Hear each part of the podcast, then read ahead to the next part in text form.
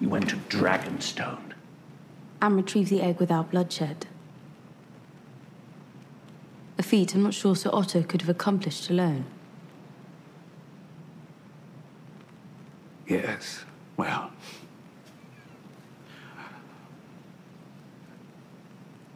I sometimes forget how alike you both were.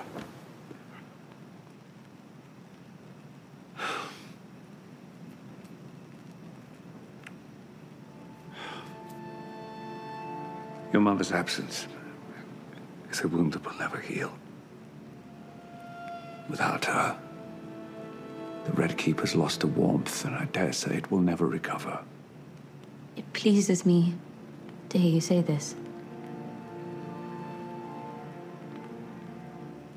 To know that I'm not alone in my grief. I wish I had known better what to say to you in the aftermath. I struggled to realize that my daughter had so quickly become a woman grown.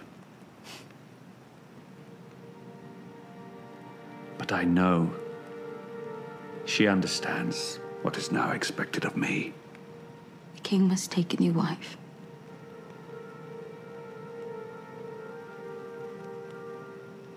I could never replace your mother. No more than I intend to replace you as heir. But you are my only heir. And our line is vulnerable, too easily ended. And by marrying again, I may begin to ensure that we are better defended. Against whom?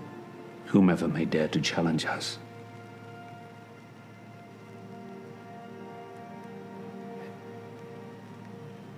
I do not wish to make us estranged. You are the king. And so your first duty is to the realm.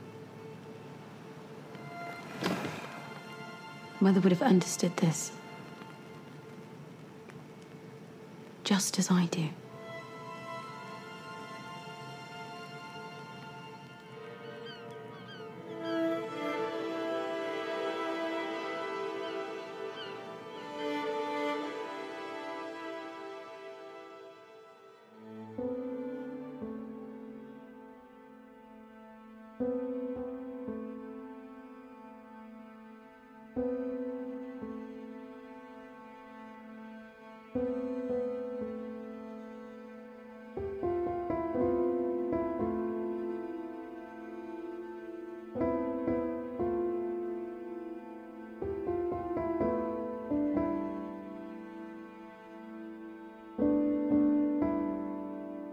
Esse é o podcast Canções de Gelo e Fogo. Eu sou a Ana Carolina Alves, do site gelifogo.com. E aí, gente, aqui é o Felipe Bini, como é que vocês estão? Oi, gente, aqui é a Rayane. E aí, pessoal, aqui é o Rafa Bacelar. Muito bom estar aqui novamente para falar. Oi, eu sou o Arthur Maia, tudo bem com vocês? The Rogue Prince, ou Príncipe Desonesto, como ficou na tradução da HBO Brasil, né? Ficou canalha. O príncipe canalha. Péssima palavra para traduzir, né? Péssima palavra para traduzir, exatamente. É o segundo episódio da primeira temporada de House of the Dragon, dirigido por Greg Yaitanis, escrito por Ryan Condal. Uma coisa que eu descobri minutos atrás é que o Greg Yaitanis, que é o uh, diretor desse episódio, ele ia dirigir o episódio 7 dessa temporada. E ele contou essa história eu esqueci o nome do podcast agora. Então teve um problema ali no meio da, da, do cronograma de produção dos episódios, de gravação mesmo. Um problema que teve com os sets de filmagens, com as locações. O Miguel teve. O Miguel ia fazer esse episódio 2, ele teve que é, resolver o problema de outro episódio. E o Greg teve que correr para fazer esse, né? Que era, era dobradinha do Miguel e depois vinha o Greg. E aí o Greg acabou fazendo o 2, o 3 e depois o season finale, né? Só que ele fala que o episódio que ele mais queria fazer era o 7 dessa temporada. O episódio 7, se as informações que o Astros.org postou são verdades, se chama Driftmark, né? Deriva marca. E é isso. O, o lance disso tudo é que, na verdade, quando um diretor prepara, faz a pré-produção de uma gravação, tem muita coisa que ele o trabalho inteiro que ele faz ali antes, né? Desde uh, desenhar os storyboards até um monte de coisa. O que, que isso quer dizer, né? Que é o que ele fala que o que ele fez ali pro episódio 2, na verdade, é um, um, todo um trabalho que o Miguel já tinha feito, né? E a mesma coisa vale pro episódio 7, né? Que é uma coisa que ele já tinha criado ali pro episódio e, e não foi ele que fez. Então, enfim, esse foi o drama. E eu acho que ele tem até uh, ramificações durante o episódio, a gente vai comentar aqui. E é isso, né? Enfim, o episódio tem muitas cenas é, de ação, muitas cenas é, impressionantes, com uma fotografia interessante. A gente vai comentar todas elas aqui. O Yaitanis foi acreditado como co-produtor executivo também, né? Ele tá, e é muito legal você ter citado isso, porque eu tinha percebido também, ele é o único diretor acreditado, pelo menos nesse episódio, né, como produtor executivo. Bem, essa foi a primeira vez que a gente fez a sequência de abertura, né, não tinha como ter referência. E tem três roteiristas que também são produtores executivos, que é o Kevin Lau, a Charmaine Degraté e a Sarah Hess. Veremos ainda episódios escritos por eles. Bem diferente, né? Então é, é uma produção diferente mesmo, assim, eu acho. Que foi bem coletiva e bem mais hands-on, né? Como se diz por aí. Vem com a gente, a gente vai falar sobre o episódio da semana. Não esqueça que esse programa possui spoilers do livro Fogo Sangue, então escute por sua conta. E se você não leu o livro, dê uma chance, a gente sempre indica ele. Então é isso, suba em seus dragões e vamos para Porto Real ver o que tá acontecendo por lá.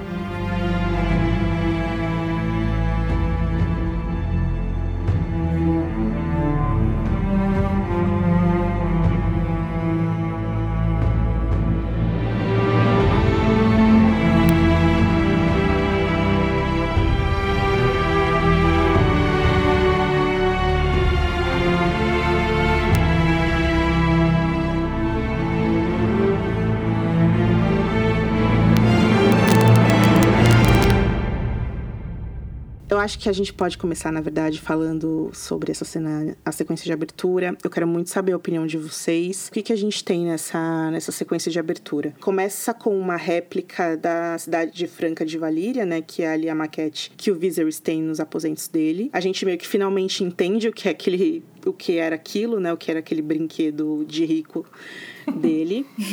Um Lego. O Lego dele. E aí ele fala, né? Tem a cena que ele fala pra Alicent que ele. Aquilo foi baseado em livros e histórias que ele, que ele conheceu, né? E que ele tinha as, os desenhos e que ele pegou esses desenhos e, e pediu para os pedreiros da cidade ajudarem ele a projetar essa, essa grande réplica do que seria a cidade franca de Valíria. E aí eles trazem isso para a sequência de abertura, que é super mórbida. Basicamente, a gente enquanto em Game a gente seguia ali o Astrolábio, que também dava aquela ideia de que era um dragão que estava sobrevoando o mapa de Westeros. E essas também, claro. É, mas aqui a gente. O que a linha, né, de narrativa é o sangue da linhagem Targaryen. E aí, a partir o primeiro desenho que a gente tem, o primeiro símbolo que a gente tem é a cidade de Valíria com os dragões e aí Aegon e aí a gente vai passeando pelo sangue, né? O sangue de Valíria perpetuando esses essas figuras, esses reis e, e esse, esses personagens. Então a gente tem símbolos que personificam, né, o que aludem a esses grandes personagens. Alguns de, eles deixaram de fora, não entendi por que também. E na verdade é super difícil, isso que eu tô falando aqui é super difícil, né, porque teve a galera no Reddit que fez mega análises e, e pausou cada frame para tentar entender o que era aquilo, porque é claro que isso que eu tô falando é porque eu li lá, né? É impossível meio que você ver a olho nu e entender. É impossível. É, o símbolo da Alizane do Jay Harris, que estende várias linhas de sangue, né, para todos os montes de filhos que eles tiveram, por exemplo. E, e até o símbolo da Rhaenyra, que é o último que aparece, que é o mesmo símbolo da o pingente do colar lá que o Damon deu pra ela. É meio que isso, a sequência de abertura e a, o, o, detalhe de que eles usam a, a música de Game of Thrones, né? É, eu acho que eu concordo contigo, especialmente no que tu falou de que essas coisas elas realmente só foram percebidas a partir de pessoas que pausaram todos os frames e tal, porque a primeira vez que eu assisti eu não entendi absolutamente nenhuma dessas coisas. Eu entendi que tinha sangue ali. Surfando o sangue. Eu entendi mais isso também, tipo, que eles estavam fazendo meio que um. ligando. Eu não, não reparei nos símbolos, né? Mas sei lá, imaginei que seria alguma coisa relacionada aos locais ou aos personagens. E que meio que tava passando um. como se fosse um rio de sangue mesmo, assim, né? Uhum. Né, pra falar, tipo assim, ah, vai dar merda isso daqui. Entendeu? A repetição da música foi um pouco frustrante pra mim, assim, pessoalmente, porque ela é uma música excelente, mas é uma música que tá muito ligada à série original. Enfim, não sei, acho que, que peca um pouco em não dar uma identidade pra essa série. Nova, né? É, eu É. acho também. É, eu acho que a abertura acaba reunindo essas duas coisas que você comentou, né? Porque a música era claramente para remeter à série principal e estabelecer que é tudo uma coisa só, né? E provavelmente devem usar a música nas eventuais séries futuras também. Mas ao mesmo tempo eles colocam essas as bolotinhas ali que ficam girando e por onde passa o sangue, quase como um easter egg, que assim, não é uma coisa que é para ser óbvia, né? Assim. Então, é meio que assim, olha, gente, uma, um presentinho pra vocês, mas ao mesmo tempo tem uma música que é totalmente pra outro tipo de público. Então, mas na verdade o que eu achei mesmo foi feio essa abertura, não, Nossa, comparado ao Game of Thrones é bem feia, mesmo. né? Sei lá, achei assim, né? É, eu esperava Eu, eu mais. achei que eles iam fazer um negócio com os dragões, né? Já Sim, que, pô, eles Eu querem enganar quem? assim Esse negócio fogo, é dragão. Né? Um negócio É, quer cara, eu também achei isso, pô. Beleza, tem sangue, tudo bem, mas podia ter um fogo aí também, né? tá bem feita. Assim, pra proposta que eles quiseram aí, provavelmente tá a execução tá perfeita, mas eu acho que eu não gostei foi da proposta mesmo. Eu só percebi que eram os reis porque eu vi a coroa do Viserys lá. Em algum momento aparece um símbolo que parece a coroa do Viserys. Eu achei que no final, quando caísse o sangue todo lá naquele fosso ali que tem o símbolo dos Targaryen e tudo mais, ia subir o fogo, né? Igual, igual no, no teaser. Mas não teve. Aí eu fiquei um pouco frustrada. Tô enganado. Eu acho que a, a abertura, a- claro, a música tornou-se um acontecimento, uma coisa icônica, né? Assim, a música de Game of Thrones. Mas tinham elementos ali na, na abertura da série, do David e do Dan, que faziam sentido ser aquela animação, né? A, a, es- a- o elevador da muralha, por exemplo, né? Eles fizeram isso até na última temporada, que também teve a, abertura da última temporada. Vocês lembram que foi diferente das outras? Ela era bem mais tecnológica, assim, muito bonita e tinha a animação do Trono de Ferro, de dentro da, da Fortaleza Vermelha. Era bem legal essas coisas, sabe? E variava também, né? De episódio para episódio e tal. Isso. O que eu até imagino que possa ser o caso aqui também, né? Sim, Mas sim. Mas vai demorar mais um pouco, provavelmente, sei lá. É, acho que conforme for nascendo filho, for aumentando os ramos, eles vão ter que jogar um sangue mais pros outros lados. É. E super mórbido, né? O negócio do sangue super mórbido. E que ok, a gente sabe o que a gente tá se metendo quando a gente liga a TV lá 10 horas da noite do domingo, mas. Essa abertura talvez fizesse mais sentido se fosse uma série antológica, né? Dos Targaryen, talvez. A Casa do Sim. Dragão, que começasse desde a conquista. Talvez, é verdade. É, É, teve um outro detalhe também, é, que eles meio que cortaram a música, né? Não foi nenhum arranjo novo, assim. A música é, é cortada pra caber na animação, que mostra que tem alguma coisa ali, não sei. Eu acho que eles mudam a fórmula de compasso mesmo da música.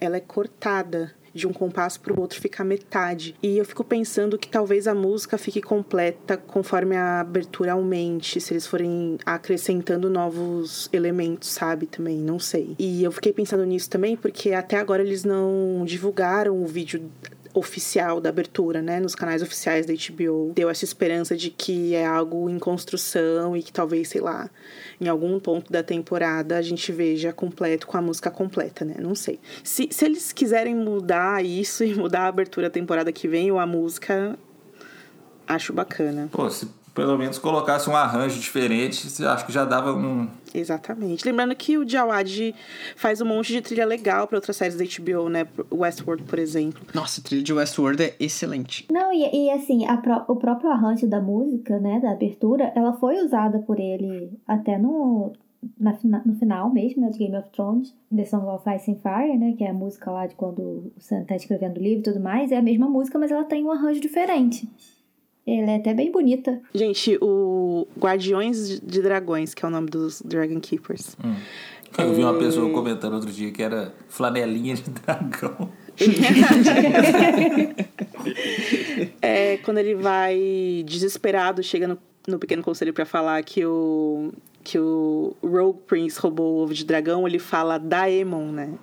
Uhum. E aí eu fiquei, porque eu tô pronunciando os nomes e a moda caralho aqui, né? Porque Não, e aí na mesma hora realmente- o, Ah, o, Viserys, o Viserys, ele fala, Daemon? Na mesma hora. É, ele responde. Assim, nem eles sabem porque a gente tem que saber. É, então tá, então vamos começar do começo. É, a gente vê os caranguejos lá se refestelando à luz do dia nessa praia, é, na região dos degraus, e cadáveres apodrecidos por toda parte. Aí a gente vê aquele cara naquela agonia intensa, sendo comido vivo, assim. Domingo à noite a gente se presta a esse papel, né? Sendo horrível ao mesmo tempo muito boa. e os gritos, né? Eles fazem aquele crescente de gritos e tal, e desespero, homens carregando cadáveres, fogos, destroços, um barco atracado lá, enfim doideira. E aí tem esse corte que a gente vê a câmera filmando de cima o vinho sendo servido, né? Que é a princesa ali servindo. Precisa de 15 anos, 14, 15 anos servindo vinho ali, né, gente? A Ana tá a indignada gente... com isso. eu Mas tô, realmente... eu cortei. Eu cortei do episódio passado essa parte, porque eu não tinha certeza, né? Se ela tinha 15 uhum. anos ou não. Confirmaram nesse episódio. Sim. É confirmaram nesse episódio. Eles tiveram que mudar o Wizards pra gente gostar mais da Rhaenyra, né? Tipo assim, a cena dela chegando com a Cyrax ali é foda pra caralho só porque ela lacrou em cima do Exato, né? Vamos dizer assim. Cena lacrante. É uma cena lacrante, entendeu? É claro que ela tem que sofrer aquilo por um pai mega estranho para esse tipo de cena fazer sentido com o público. Eu super entendo isso. Mas é muito estranho para mim, ainda assim, gente. Não sei se vocês concordam comigo. No, no episódio passado cortou com a música subindo, é, sabe? A, a, a, profecia, filha, vou deixar com você, vai ter que ser você, você é igual a sua mãe, você é maravilhosa. E, e Lorde por Lorde ajoelhando lá. E ela vestida da adaga, entendeu? Maravilhosa. Aí corta pra menina voltando a servir vinho. Tipo, muito muito estranho isso pra mim. Esquisito mesmo. É. Por dentro do episódio, os caras falam que eles quiseram mostrar que nada mudou na vida da Rainira, né? Apesar daquele, daquela cerimônia lá. Passaram-se seis meses e ela continua lá. É, é, é, eu acho que sim. Não sei se a gente vai falar isso mais pra frente, né? Mas eu acho que assim. Mudou porque ela retrocedeu, né? Porque a menina não sabia se dirigir aos cavaleiros, ela não sabia rezar. Ela tava assim num nível de educação que, se no outro episódio ela tava meio que muito à frente, nesse parece que ela tava muito Regrediu. atrás de tudo.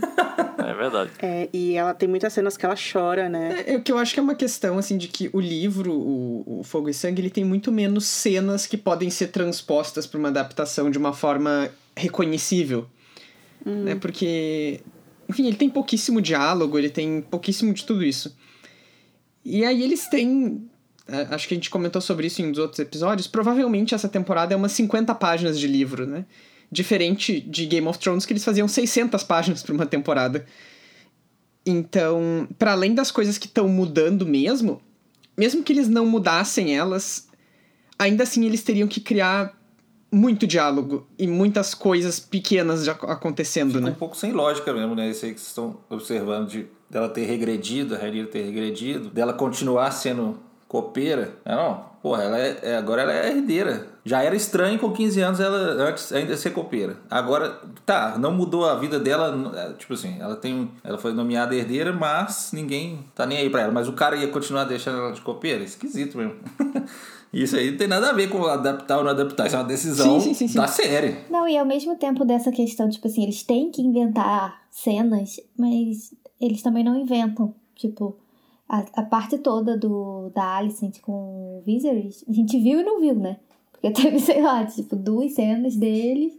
E aí depois chega lá no final, ok, vai ser isso. É meio um salto, assim, é de repente, opa, é, tá aqui, decidido. Ao mesmo tempo que eles estão tendo, talvez, essa dificuldade de, de ter que fazer realmente cenas pra é, encher o enredo, eles estão fazendo escolhas de também não fazer cenas que poderiam ligar que poderiam, melhor. É, é um exemplo bom disso é a cena da, do diálogo da Rhaenys com a Renira. Porque é aquela coisa, ela fala, eu até vi um negócio no Twitter que eu ri muito, assim, que a, a Rhaenys fala assim, é, que é uma clássica, que a Cersei falaria um negócio assim, sabe? Os homens pre prefeririam colocar reino, é, fogo no reino do que aceitar uma uma rainha, né? Um negócio assim que ela fala, né? Esse tweet tinha essa fala dela e aí um gif da Wiki com todos os lords de Westeros que apoiaram a Rhaenyra, tipo, no mesmo dia, assim, sabe? tipo, na verdade, ela vai ter um... No livro, né, pelo menos, ela tem um monte de, de gente que apoia ela ali, sabe? Mas na série tem que ter esse negócio estranho. Vocês entendem o que eu, que eu tô querendo dizer, né? Entendo. Sim. Não, e aí nessa conversa ainda, a Rhaenyra ainda tem... A, a, a Rhaenys tem esse momento Cersei e a Rhaenyra tem o momento Daenerys, né? De quebrar a roda e etc. Mudar, como é que é que ela fala? É a ordem. Nova ordem. Quando ela for rainha, ela vai Eu vou criar uma nova ordem. Ursal. É, e eu pensando, por que vocês estão brigando, sabe? Exato. Vocês são da mesma família, fiquem felizes. Aí quando você vai no por dentro do episódio, os caras falam que essa é a. Eles falam que essa é a mensagem da série, né? O Condal lá ele falou que essa, essa é a mensagem da série. Que são as mulheres contra o patriarcado. Basicamente isso que ele falou. E isso me preocupa bastante, velho. Desde antes da série estrear, eles ficam falando essas coisas, mas se você for ver o final do Fogo e Sangue, uma mulher. Não, é, eu. É o que o patriarcado faz. Eu fiquei pensando Realmente. muito nisso, principalmente assim, se a gente vê a, Rain, a Rhaenyra agora, as pessoas estão gostando muito dela, o final dela é, Pesado, né? é bem pesado, assim, e de todos ali. Então tá, gente, to, todo esse escândalo a gente fez só porque a Rhaenyra serviu o vinho pro homem, mas vamos lá. Assim, eu, eu no começo eu tive a impressão de que ele botava ela pra ser copeira, pra ela escutar as conversas e aprender, Pra mas aprender, né? se, ele- se eles não falam isso na série. Fica sendo uma justificativa nossa e não da própria série, às vezes. Exatamente. Inclusive, não só é não é justificativa da série, quanto não se sustenta no enredo da série, porque quando ela tenta falar, tenta se envolver e falar qualquer coisa, ele meio que fala, tá, vai fazer qualquer coisa lá fora. Ninguém tá te chamando aqui nessa conversa. É, e ele fala alto com ela, né? É muito estranho, ele não sabe falar com ela, mas com a, a Alicent ele sabe. É toda essa questão, né? Mas enfim. E aí, gente, a gente fica sabendo que o Ryan Redwine durou só um episódio. ele, Por desses isso seis que tava meses, né? servindo vinho vermelho, né? Pô, aquela cena do começo com. Que eles mostram a taça assim de cima, me lembrou lá o sangue caindo no pro fosso lá dos Targaryen. Aí eu fiquei pensando, pô, será que eles quiseram fazer tipo uma conexão das duas? Na abertura, eu quero dizer. Hum, é. Mas, mas só que as duas cenas foram é, separadas pelo Pelos caranguejos. É. Crab Feeder. E, enfim, como teve essa passagem de tempo de seis meses, né? Então é isso, ele ficou ruim e, e- e faleceu. E aí agora tem uma vaga é, entre os sete da Guarda Real. E aí o Lorde Comandante, que é o Harold Westerling. pede ali ajuda, né? E aí o Corlys puto pela porta, falando que quatro navios dele foram perdidos e que tá um caos nos degraus. E ele chega bem puto, assim. Corlys, ele tava cavando essa falta, né? Tava demais. Sim. O cara tava torcendo pra acontecer isso. pra poder chegar desse jeitinho aí. E aí o Otto ama que ele faz isso, porque ele faz pouco, faz aquela cara de deboche. As pessoas falam que a Rhaenys e o Corlys estão fazendo deboche, mas o Otto também, gente. É bem diva pop, assim. e aí ele meio que fala, cara, você tá sendo mega insolente. Quem você tá pensando que você é? E aí fica essa questão. Não, eu vou. A gente vai. A coroa vai recompensar você. E a coroa vai recompensar a família das vítimas. E aí o Corlys, tipo, querido, eu sou rico, eu não quero isso, sabe? Eu quero respeito, eu quero que esses caras saiam dali e tal. Mas o rei não quer guerra com as cidades livres. Fica essa questão que eu me perdi onde eu tava. É a Rainha, né, que fala, tipo, Rainira fala. Vamos lá, Rainira fogo. sugere de mandar dragão. E aí o Corlys começa, não, porque você, ou Viserys, você não tá provocando medo nos seus inimigos, cara. O teu irmão tomou pedra do dragão pra ele, man- colocou o exército dele lá, tá seis meses lá sem ser perturbado e você não faz nada. E aí o, o, o Viserys, toda vez que ele é atacado assim pelo Corlys, ele meio que sabe segurar bem, né? Ele não se ofende e tenta falar, calma, meu amigo, não é bem assim. É, eu enviei gente pra Pentos, pra Volantes, pra tentar um acordo, meio termo pra essa situação, tudo vai ser resolvido no tempo certo.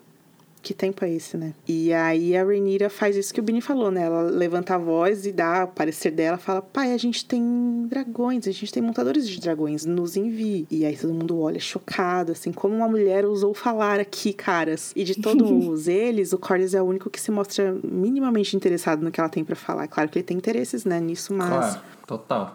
e o Otto, de novo, olhando com escárnio pra ela, falando: Ai, talvez a princesa poderia ajudar o pai de outras maneiras. O Otto tem as mini agressões, né?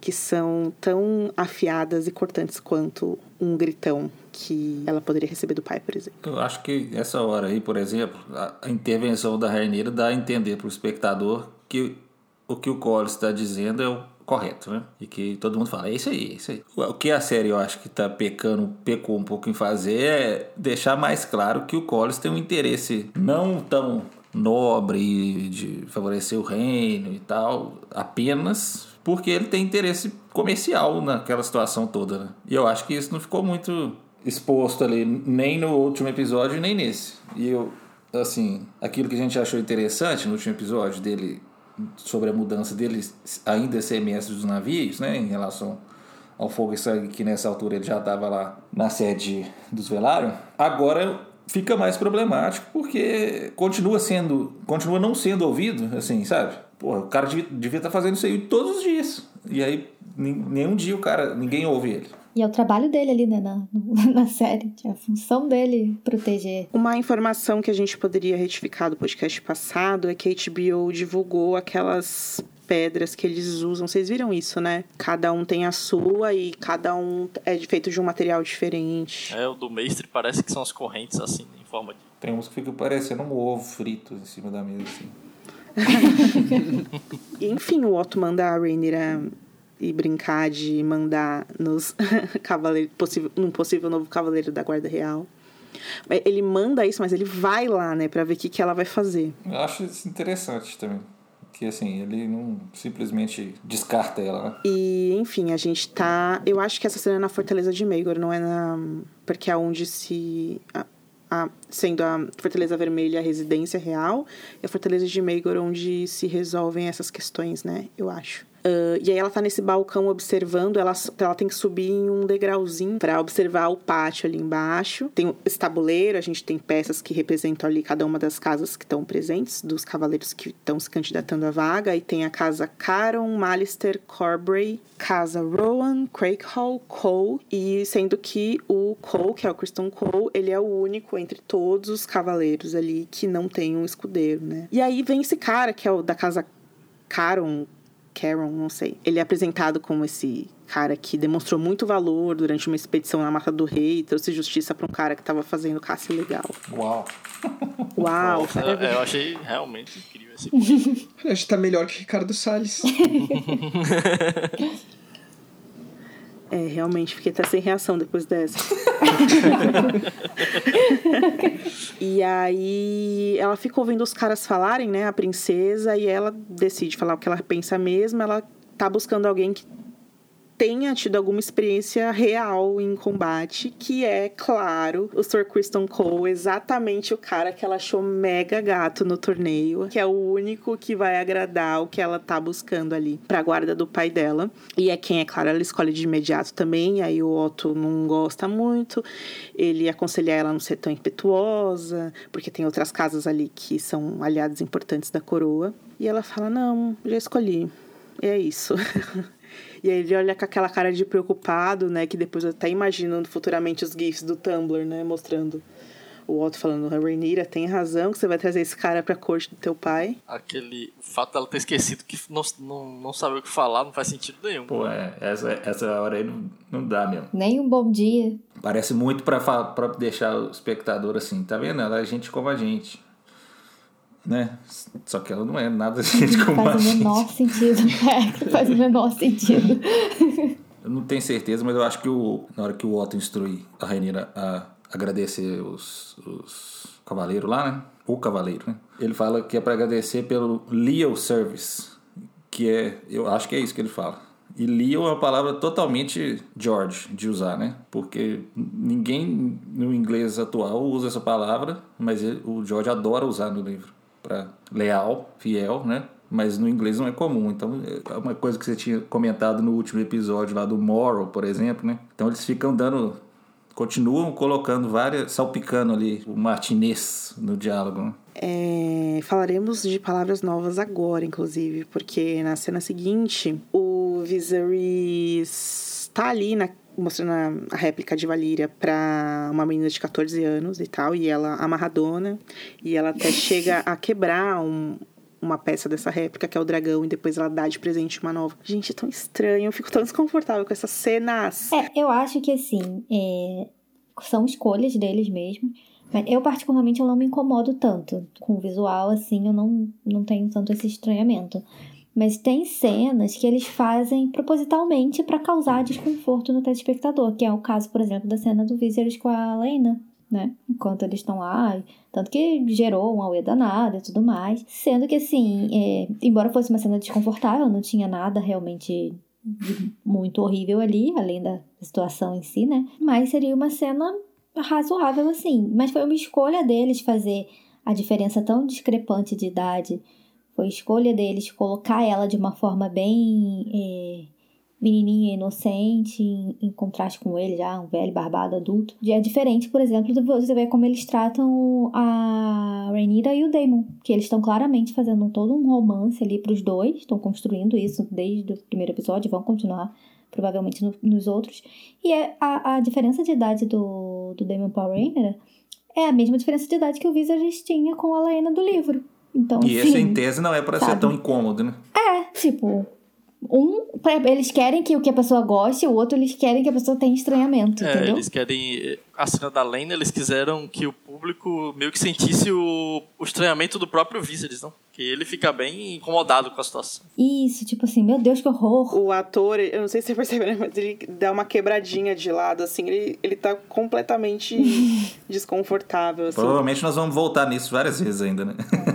É, eu vou além disso, porque eu acho que o, o Condal e o Sapochnik, eles são muito parecidos com David Dan no seguinte. Tem coisas que eu acho que é inconsistência mesmo, e aí as pessoas criam mil interpretações. Eu vou dar um exemplo do que aconteceu nesse episódio do Rogue Prince, que foi antes de ir pra Pedra do Dragão confrontar o Daemon, o Otto fala assim: Filha, para de fazer isso com seus dedos. Por que, que você faz isso? É tão bonito. Aí ele fala assim: Você vai visitar o rei essa noite? Daí ela fala fala se, se for o seu desejo eu vou. E aí é isso que acontece. Aí no dia seguinte ou depois de alguns dias o Viserys uh, declara que vai se casar com a Alicent. E aí o que eu vi no Twitter é que muita gente leu isso como se ela tivesse passado a noite com o Viserys. E aí as pessoas falaram não foi isso que aconteceu. Ela passou a noite com o Viserys inclusive ela tá com a mesma roupa é, a mesma roupa da noite anterior ela aparece no dia seguinte no na reunião do conselho, quando ele anuncia. Tinha um ponto sobre isso. Não, e aí escalou, assim, pessoas no, Twitter falando. É, não, e é inclusive por isso que o Otto quis ir para lá que é para ele ir tirar todos os guardas, a maioria dos guardas, pelo menos dois guardas reais, para ter menos gente no castelo, para que eles tivessem mais privacidade. É, as pessoas estavam falando isso no Twitter e é uma interpretação válida, ok. Exceto por um ponto. Naquela mesma noite tem a, a, antes da Rhaenyra voltar, né, tem aquela um, reunião que o Viserys faz só com o Strong, Lionel Strong, e que ele pergunta: "O que, que você acha que eu devo que eu devo ir em frente com esse casamento com a Lady Lena? E aí o Strong fala pra ele, sim, eu acho. É a melhor coisa. Então, tipo assim, se ele já tivesse tendo relações com a Alicent, por que, que ele ia perguntar a opinião do ah, Strong? Talvez uma tentativa de ser sutil, mas que é prejudicada por essa inconsistência que você comentou antes. Né? É, enfim, eu não quero eu não quero cansar vocês com esses papos, é porque é uma, é uma coisa que tá acontecendo, entendeu? Que é uhum. é igual Game of Thrones. Game of Thrones tinha muito isso, assim. E era porque os caras deixavam meio que aberto. Era o delírio, entendeu? Era 99% delírio, mas tinha algumas aberturas ali para pensar essas coisas, sabe? A maioria era por buraco mesmo, e não por intenção, né? É, eu acho que assim também, tipo, igual o pessoal também quer encontrar coisas, né? Igual esse negócio da Alicent, ah, porque ela tava com o mesmo vestido. Tipo, ela usou o mesmo vestido episódio inteiro. Sei lá quanto dia passou no episódio, sabe? Então, assim, sobre o Viser, só, só uma coisinha que você falou, né? Que ele, foi, ele pergunta pro Strong, ele sai perguntando pra todo mundo, o que, que você acha, o que, você acha? Eu vi o pessoal comentando sobre isso, que assim, ele vai perguntando até ele ouvir alguém falar o que ele quer. O que, quem consegue é, falar o que ele quer ouvir é justamente o Otto e a Alicent, né? ele falando, ai, vocês acham, gente, que eu devo casar com a, com a menina de 12 anos? Daí o Otto, cara, eu também perdi minha esposa e assim.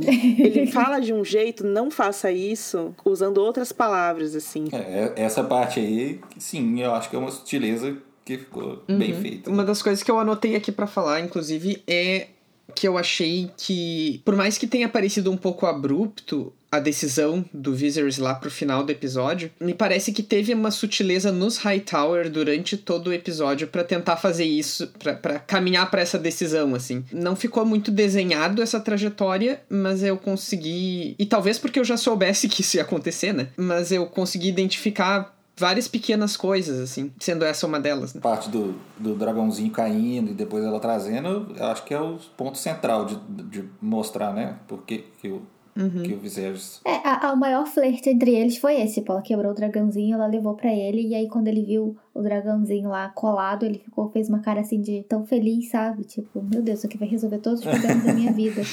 E aí foi ali que ele decidiu casar e aí com ela. alguém bate a porta e ele tem que até que se recompor. Ele engrossa a voz, É, né? Entra. Fica todo empertigado, entra. Ai, gente, que horror. Não, é, é, é isso. E também tem, eu acho que a cena em que o Viser, que o Viserys fala pra ela não contar pra Rhaenyra, né? Sim. É verdade. Então tem a mutreta, tem o skimming dos Hightower, mas tem o fato de que o... Dele também, né? É, que é um grande de um safado também. Porque assim, eu não quero que você conte pra minha filha que a gente tá se encontrando aqui em segredo. Vamos manter só entre a gente. E conversando aqui de velha Valíria.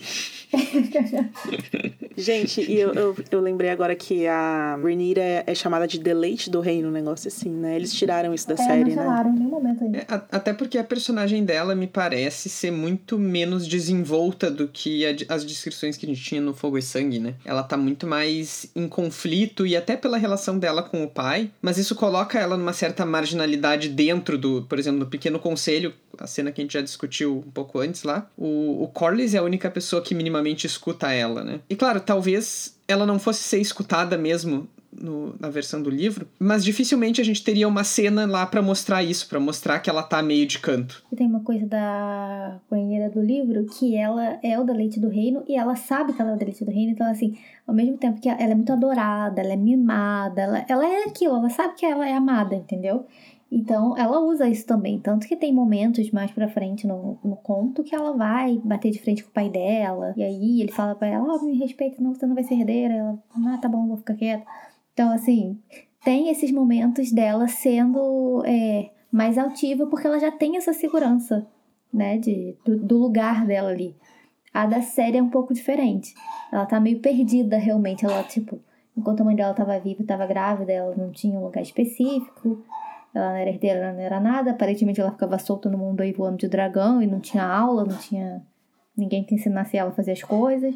E agora ela tá aí nesse meio termo. que nessa cena do Viserys com Alicent, ele descreve o Capitólio Valeriano, que foi construído de face para um vulcão, assim como Pedra do Dragão, e que os senhores de dragões e alta nobreza viveram ali, em frente a esse vulcão, próximos da fonte da magia e do poder Targaryen. E aí ele fala: essa era Anogrion, onde os magos de sangue exerciam seu ofício. O que eu vi, o David Peterson comentou isso. A palavra Onigrion significa templo.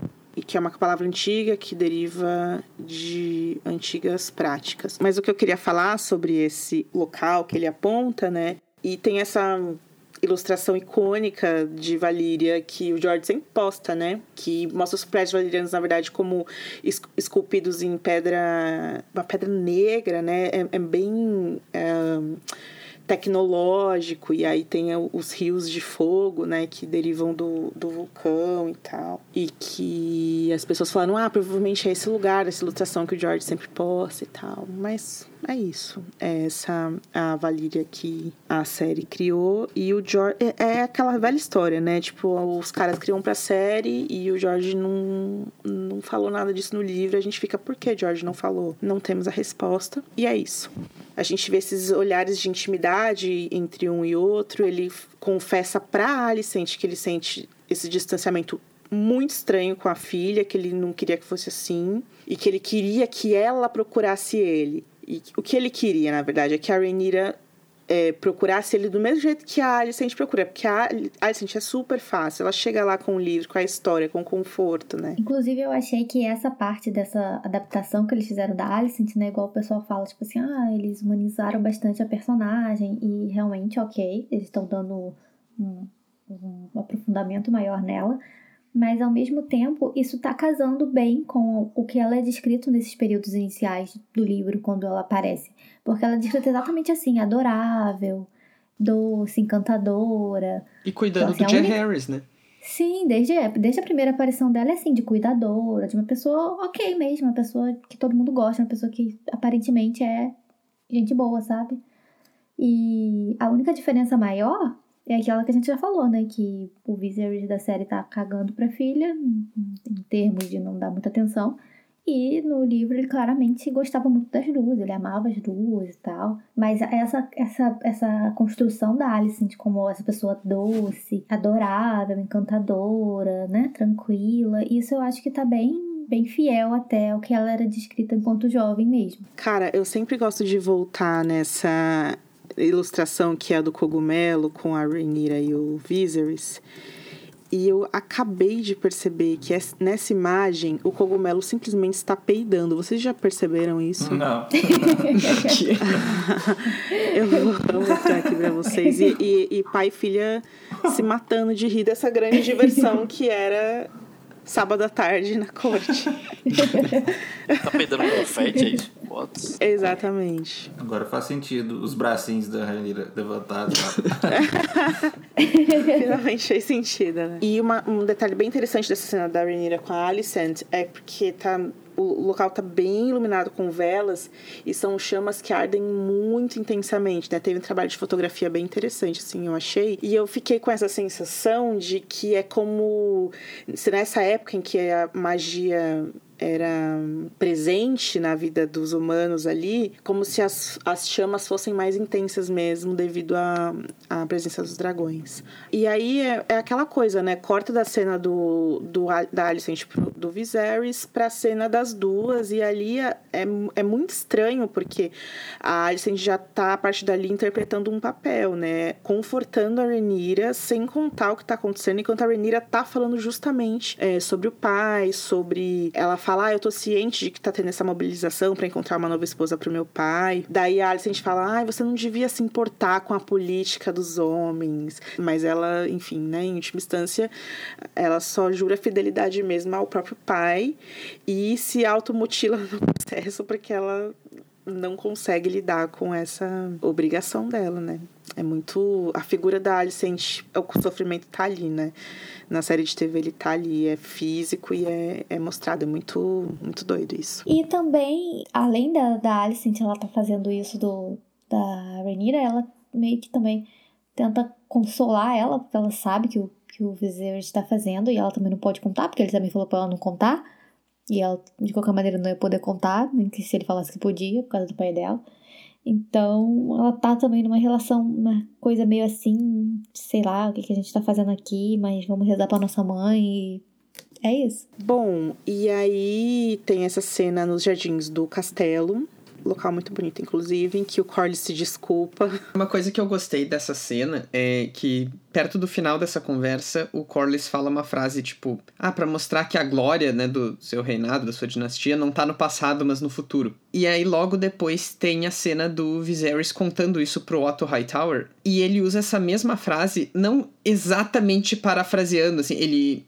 Ele não diz assim, ah, e o Corlys falou, abre aspas, isso ele fala como se fosse em parte uma opinião dele, assim, do tipo, ah, essa ideia foi lançada para que a, a gente demonstre que a nossa glória não está no passado e sim no futuro. Ele se apropria um pouco da frase, o que me parece um pouco que reforça esse Viserys influenciável, assim, né? Essa pessoa que tá meio confusa com... É, o que os outros falam para ele, ele tá concordando. E é ele racionaliza que ele mesmo teve a ideia. Que ele não, ele não percebe que o povo tá plantando semente.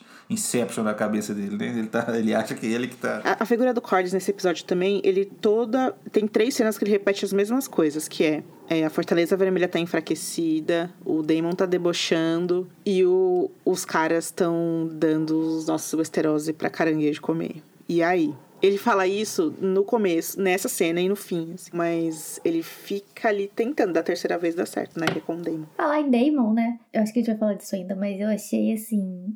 Apesar do, do episódio ter um referência a ele, ter toda essa coisa, tipo assim, ah, ele tá lá em Pedra do Dragão, sei que. Eu, mesmo assim, eu achei a presença dele tanto na cena que ele aparece, quanto nas, nas falas mesmo de personagens assim, muito fraquinha. E as pessoas falaram, né, que, tipo assim, na verdade, o príncipe rebelde dessa, desse episódio foi mais a Rhaenyra do que o Daemon, né? Ela que des- desobedeceu e fez o negócio por ela. Mas mesmo assim, não é o tema do episódio, né? O tema do episódio é outras coisas também. Inclusive, esse é o episódio mais curto da temporada. Ele só teve 53 minutos. E provavelmente isso aconteceu justamente pela, pelo lance lá do problema que deu nas gravações, né? Provavelmente teve cena que talvez eles não conseguiram filmar, não sei. Eu acho que teve uns vazamentos aí que estavam bem precisos aí em relação a outros episódios, que nesse aí tinha algumas coisas que foram é, que teve diferença entre o vazamento e o que aconteceu, entendeu? Por exemplo, a questão lá em Pedra do Dragão da Misária, entre outras coisas. O Corlys sugere essa união das duas casas valerianas que restaram, esse vínculo de sangue que eles têm com essas forças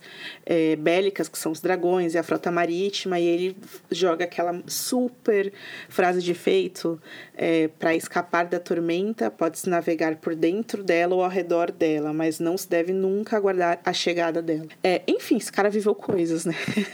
então é um, é um bom conselho, assim, mas é uma grande frasezona de efeito, no final das contas. Aí, gente, à noite tem o jantar entre a princesa e o pai, é uma cena super incômoda, porque tem esse claro distanciamento entre os dois, principalmente do Viserys em relação a ela. Ela tenta ser informal, ela começa a cortar a carne com a mão e falar que ela pensa, e ele reprime ela do olhar a palavra, assim. Fala alto, corta o que ela vai falar. Depois do jantar, o rei tem a ferida dele do dedo, aquela ferida do dedo que ele tem piora muito, né? Tá muito avançada. E eles fazem aquele tratamento com vermes. Gente, não deem Google nisso, tá? Tem um nome para isso. Não deem um Google. Vocês não vão gostar do que vocês vão encontrar. Pode deixar, não tava nos meus planos pra hoje à noite. Agora talvez eu procure. É porque é uma técnica médica que é usada no nosso mundo, né? Eu descobri isso.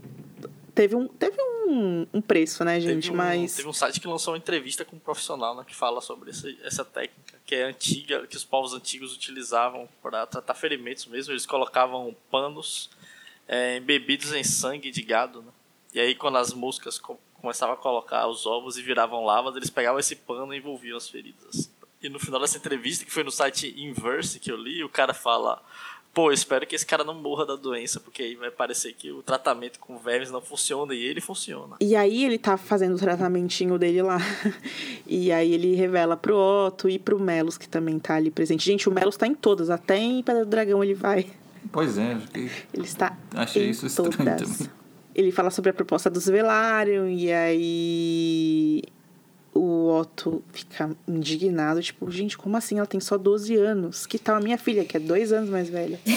Até tem isso, quando na cena mais tarde, quando o Viserys vai falar com ela, ela fala, ah, ele fala, o que, que sua mãe te falou sobre isso? Ela fala, não, minha mãe falou que eu posso aguardar fazer 14 anos quando eu já vou estar florescida, né? Pra ter seus filhos. E é justamente isso, ele tá horrorizado, mas na verdade, dois anos mais tarde, essa ainda é, garota super jovem já vai estar, entre aspas, pronta, né?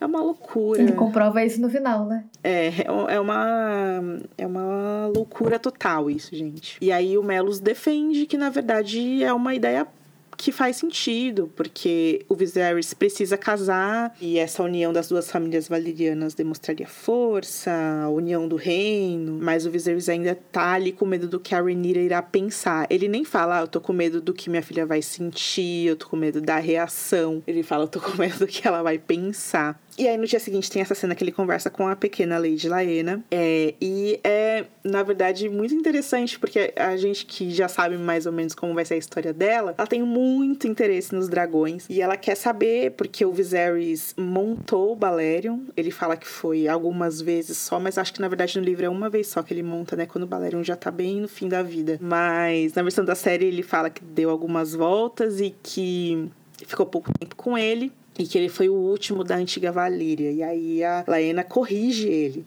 Fala: "Não, na verdade tem a Veigar, que ela tá em algum lugar desconhecido.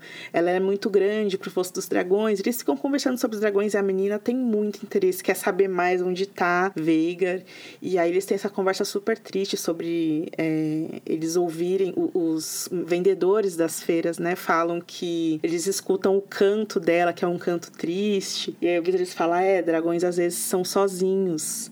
E aí ela tem isso como essa deixa para mostrar que ela não vai deixar ele sozinho, que ela se compromete a ser noiva dele, a dar muitos filhos para ele. E ela fala com o script muito pronto, você vê que a menina treinou muito. E aí o Viserys todo ele tá pro lado assim, ele tá muito desconfortável. Claramente não não quer, ele acha ela muito jovem e não quer estar nessa situação. Para dizer que esse episódio é o episódio das pessoas olhando de cima da janela em silêncio, assim, de forma estranha, porque já teve. A Rhaenys já fez isso com a Rhaenyra, poucas cenas atrás, na cena lá do, da Guarda Real. E aí agora a, Rain, a, a Rhaenyra tá fazendo isso com o pai dela e com a Lena, e aí quando ela sai, a Rhaenys estava observando ela também. Então... E aí toda vez alguém chega e fala, e aí, rainha que. Nunca foi.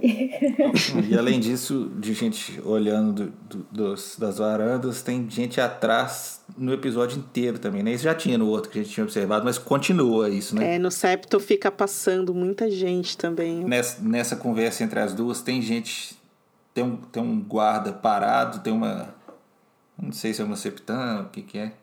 Que também passa ali. Tem tempo inteiro tem gente nos aposentos fechados, nos lugares abertos, claro que teria mais mesmo, mas sempre tem gente ouvindo tudo. Que doideira, né? Eu no, eu, no vídeo especial que eles mostram os bastidores do torneio, eles gravaram toda a temporada, na verdade, no ápice da, da pandemia, né? Então, no, nas arquibancadas do Correio, por exemplo, do Correio, do torneio, por exemplo, eles gravaram um por um, assim, as pessoas, todo mundo de máscara, né, no, nos estúdios. E era um por um, a pessoa lá com leque, torcendo e vibrando, e depois eles montaram tudo no computador. E eu achei muito bem feito. Se eu tivesse falado, eu não ia nem saber. Pois é. é depois dá uma olhadinha lá no vídeo. Eu não postei no site, mas tem lá no site, no canal oficial de Game of Thrones no YouTube. Agora, como eles coordenaram para esse bando de, de figurante estar tá ali, mesmo porque é muita gente que passa todo toda hora, eu tinha percebido mesmo isso. É, depois tem a cena da Alicent que a gente já falou,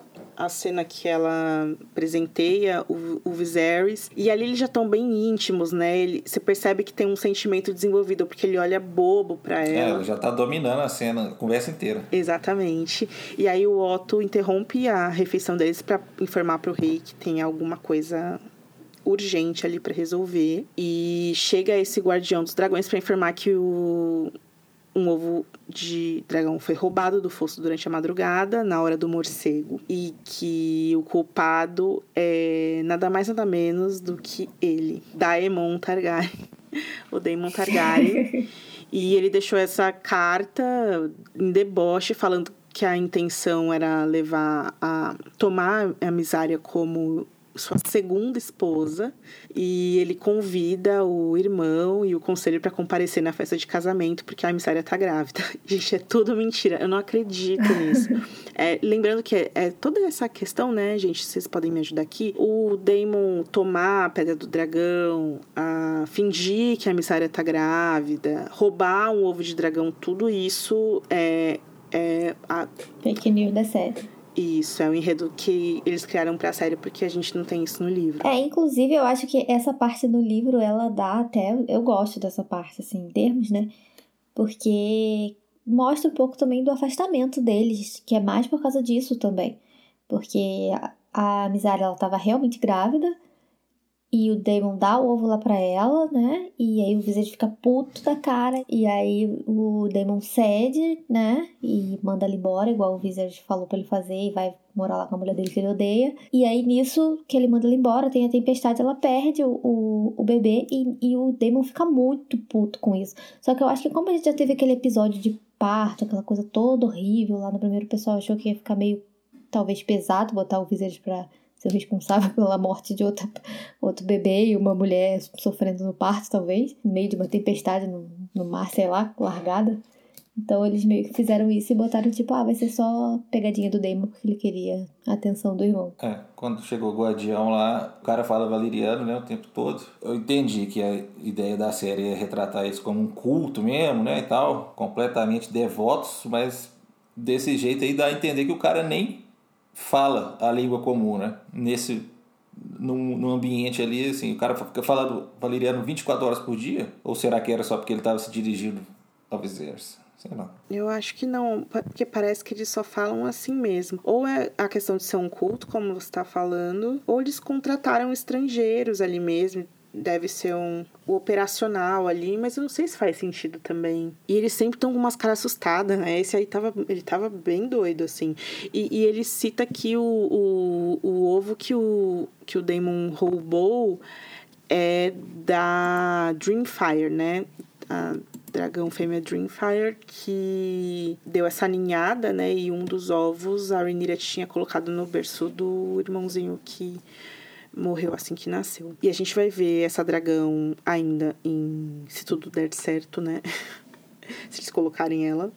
É, na série ainda. Inclusive, uma coisa legal de falar é que tem um, um gráfico que eu vi esses dias que mostra o tamanho dos dragões e tanto a Cyrex como o Caraxes são, estão entre os menores, né? Então, todos os dragões que vierem depois vão ser maiores que eles. Na carta do Daemon, que ele fala, seguindo o costume da antiga Valíria de tomar outra esposa, né? Eu não tô com a citação uh, direta aqui agora do livro. É dito lá que isso era tolerado na, na, antiga Valíria, mas também não era exatamente um costume recorrente, tão, tão recorrente quanto o, incesto, por exemplo. É porque, assim, por exemplo, isso aí tem, vai relacionando com a, toda a questão do Reagan depois, se ele se sentiu no direito ter outro casamento por causa desse costume e tal, mas assim, pelo que tem escrito lá no livro, não era a mesma coisa do incesto, entendeu? Nem, nem para os Targaryen, nem, na, nem em Valyria. Não era uma coisa condenada, eu acho que tem até uma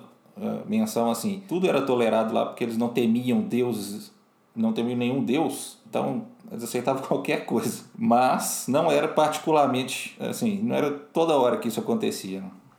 Mas, claro, para os é, propósitos do Damon, é claro que ele vai extrapolar isso. Acho que só de ser tolerado já justifica ele colocar na carta, né? Não justifica o lance do Reagan, por exemplo.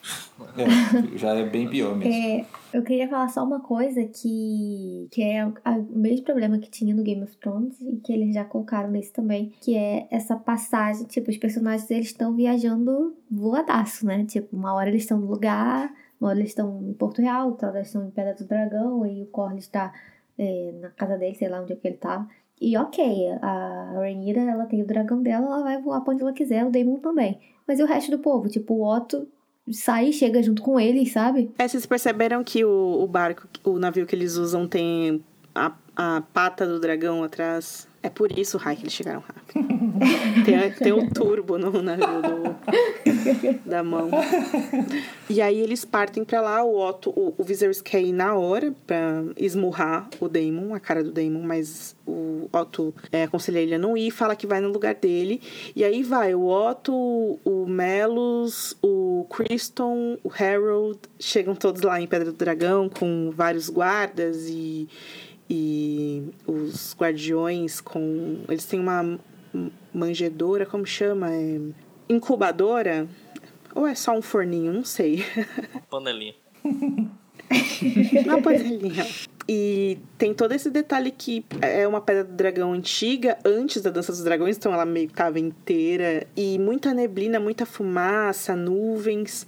E aí eles encontram o Daemon e a Misária que estão ali. Ela tá vestida luxuosamente, vamos dizer assim agora, né? E aí a mão do rei retransmite ali as exigências do Viserys, fala que o Daemon tem que devolver o ovo de dragão roubado, tem que dissolver o exército dele, mandar embora a prostituta dele, ofende diversas vezes a, a Misária, né? A Misária, aos poucos, ela percebe que ela não tá entendendo muito bem o que tá acontecendo, porque ela fica bem indignada, assim, tipo, o que, que você falou para eles? Por que, que você mentiu e tal? E o Damon se recusa, ele fala que tá só seguindo as tradições da casa dele e etc. Ah, eu acho que a, a, atuação do, do Otto é muito boa. O cara é bom demais. Tem uma, uma frase que ele fala que é uma abominação, não sei o que, que dá vontade de ficar voltando só pra ouvir o cara falar. A entonação do cara é muito boa. Abomination. Tá, tá, tá. É o nosso O cara, cara é muito bom mesmo. É, Eu continuo em dúvida sobre o Matt Smith, assim, é- eu, eu ainda não consegui decidir se gostei ou não. E ainda mais nesse contraste aí, né? Ele contracenando com um dos melhores atores da série. Eu Então, acho que sei. sim, é, o, o tom do personagem dele ainda tá mu- muito incerto, assim. Tipo, o Matt Smith, ele tá tentando dar uma profundidade pro personagem, uma coisa mais emocional, assim, tipo, ah, meu Deus, eu amo minha família, eu quero a atenção do meu irmão, mas também eu tô com o ranço dele.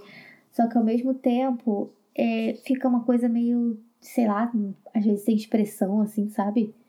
Ao invés de, de nessa tentativa dele de passar emoção, às vezes não passa nenhuma. Ah, que teve uma interação rápida entre ele e o Christian Cole, que eu tinha achado interessante, que eu- o que eu tinha depreendido ali, que eles queriam passar, é assim, que o, o, o Damon tava respeitando o Cole porque o Cole era petulante também, entendeu? Mas aí depois disso, a Rhaenyra chega toda petulante também, e aí ele se sente humilhado por ela, por que que é isso? Porque assim, ele não, ele não abaixou a cabeça pro Christian Cole. Ele achou graça, assim, falou, ah, legal, esse cara aí. Esse cara é bom de conversar. Gostei dele, é. Mas assim. não, essa cena aí não me desceu de jeito nenhum. Não, foi, foi ruim.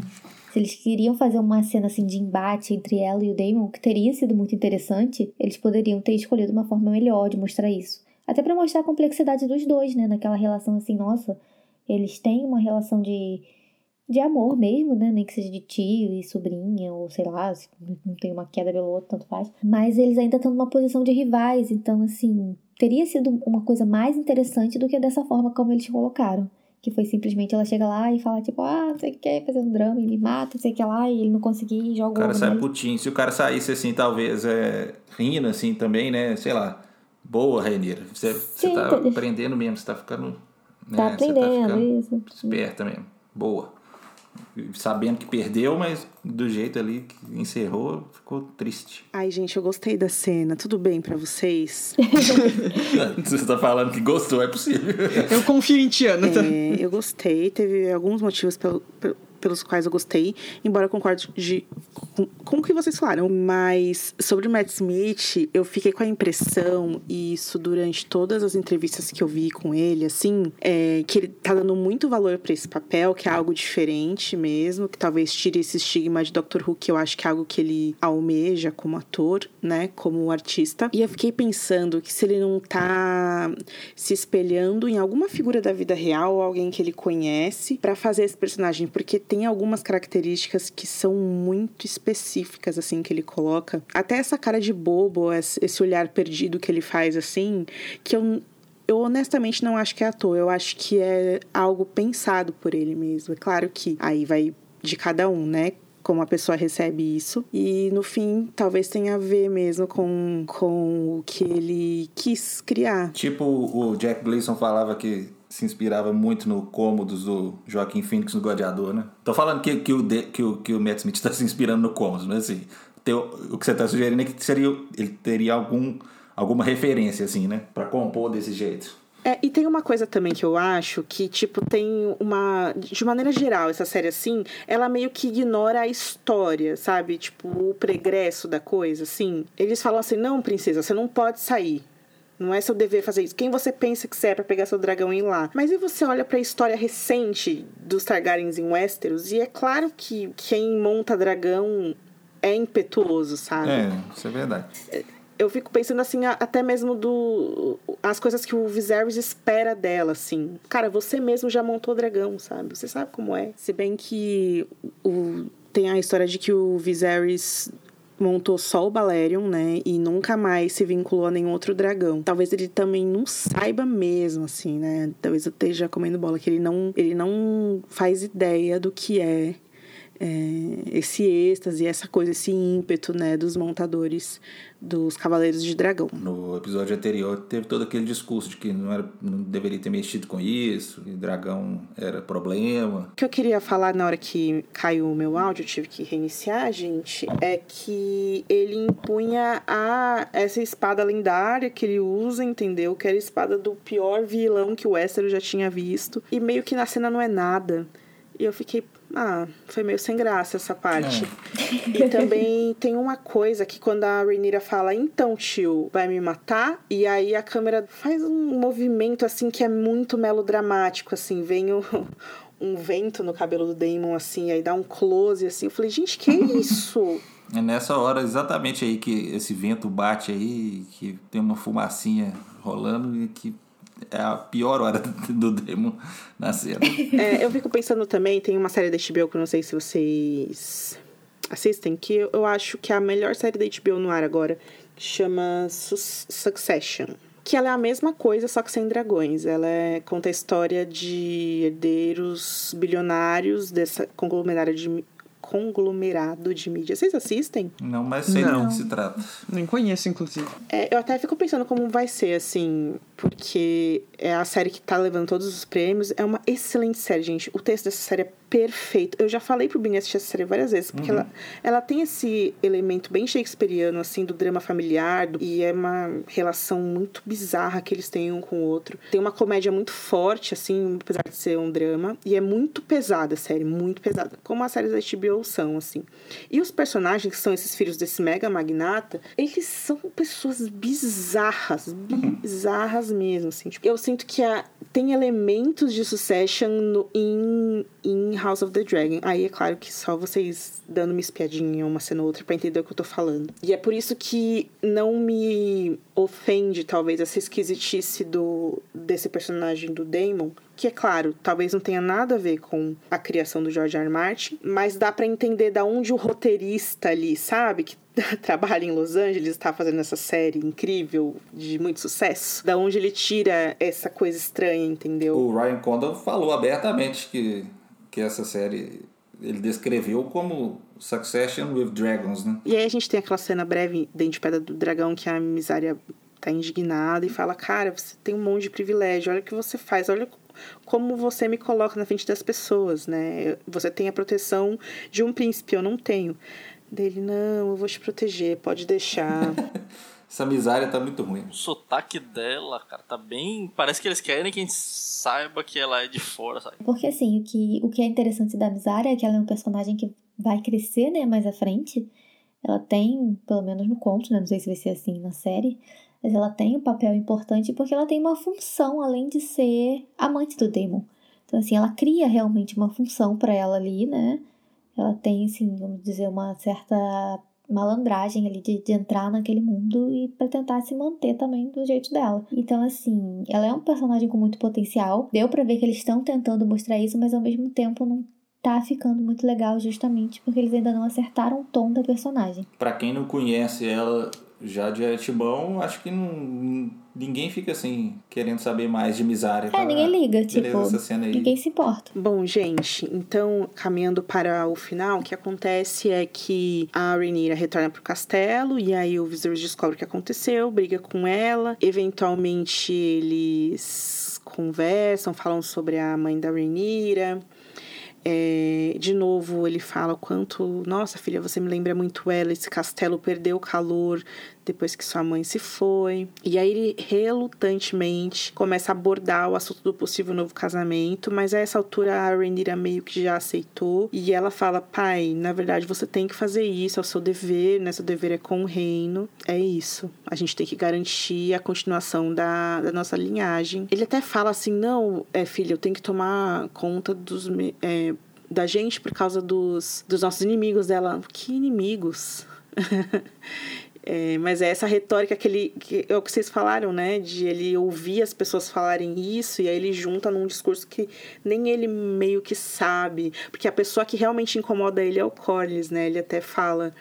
É, o Corlys, eu sinto que ele tem muita inveja de mim, ele fala isso pro, pro Strong, né? É, se eu só falar um negócio rapidinho dessa cena dele com a, a Rainida, quando ela volta, né, que ela vai lá contar pra ele, tipo, ah, fui ali, voltei, e aí ele fica muito puto, e assim, mas é mais uma cena que mostra o quanto que ele tá 100%, sei lá, que ele não faz o dia inteiro da vida dele, gente, porque ele não sabe de nada. Ele não sabe de realmente nada. As, as pessoas vão, vão, vai, volta.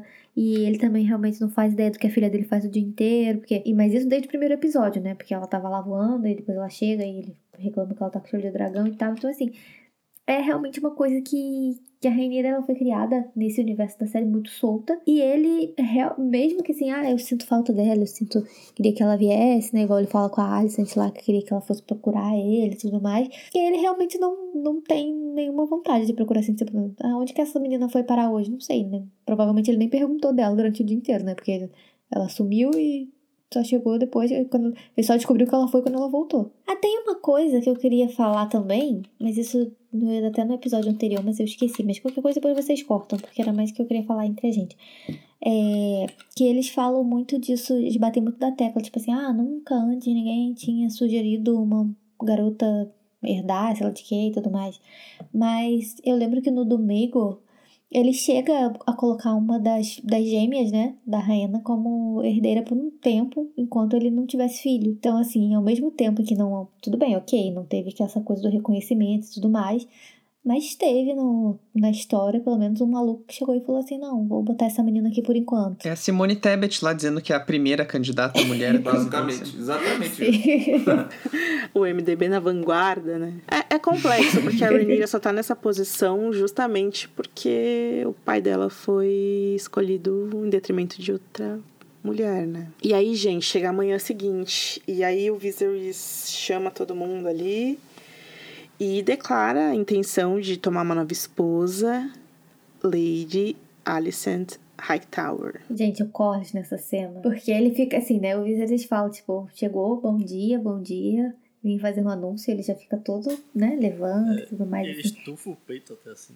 É, né? Tem, já arruma a posição e tudo mais. E momentos antes da desgraça acontecer mesmo. Eles fizeram. O que, que a Alicent estava fazendo ali? Claro, ela estava ali porque ela ia ser anunciada mas ela em nenhum outro momento da história ela estaria nessa, nessa sala do conselho. É, o próprio Corlys tendo a reunião sendo, sendo chamada e quando o Viserys anunciou que ia se casar, ainda mais, né? É basicamente tudo que ele queria. Então, eu acho perdoável que ele mesmo não atente para isso, porque a cabeça dele estava direcionada para outro lado, né? Sobre essa cena aqui, todo mundo fica constrangido, todo mundo.